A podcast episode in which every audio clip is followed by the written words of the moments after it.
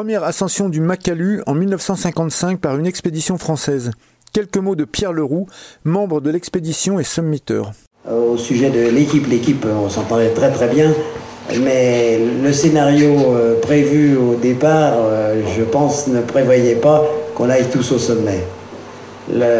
D'ailleurs, Franco le dit, moi je l'ai relu son livre euh, ces jours derniers. Franco, probablement, le scénario avait été monté avec Lucien Devy, et le, scénario était que Cousy et Terret aillent au sommet. Après, les choses, euh, Franco et Guido ont profité dans la foulée d'y aller le lendemain, mais nous, euh, les quatre autres, euh, on était trois jours en arrière. Il n'était pas prévu qu'on aille au sommet. Moi, je, tenais beaucoup à aller au sommet parce que j'avais déjà, en 1954, équipé la partie difficile entre le camp 4 et le camp 5. De nouveau en 55, c'est Bouvier et moi qui avions équipé cette partie-là. Et pour moi, je, tenais absolument à aller au sommet. C'est pour ça que je me suis entendu avec les Sherpas pour qu'ils nous, nous, donnent un coup de main et que nous sommes partis du camp 3 et montés dans la journée au camp 6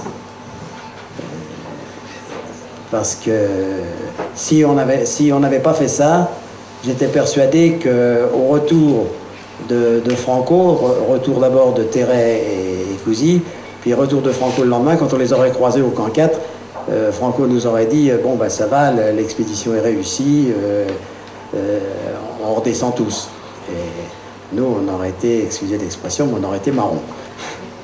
C'est pour ça que moi j'ai insisté et que nous sommes montés du 3 au, 6.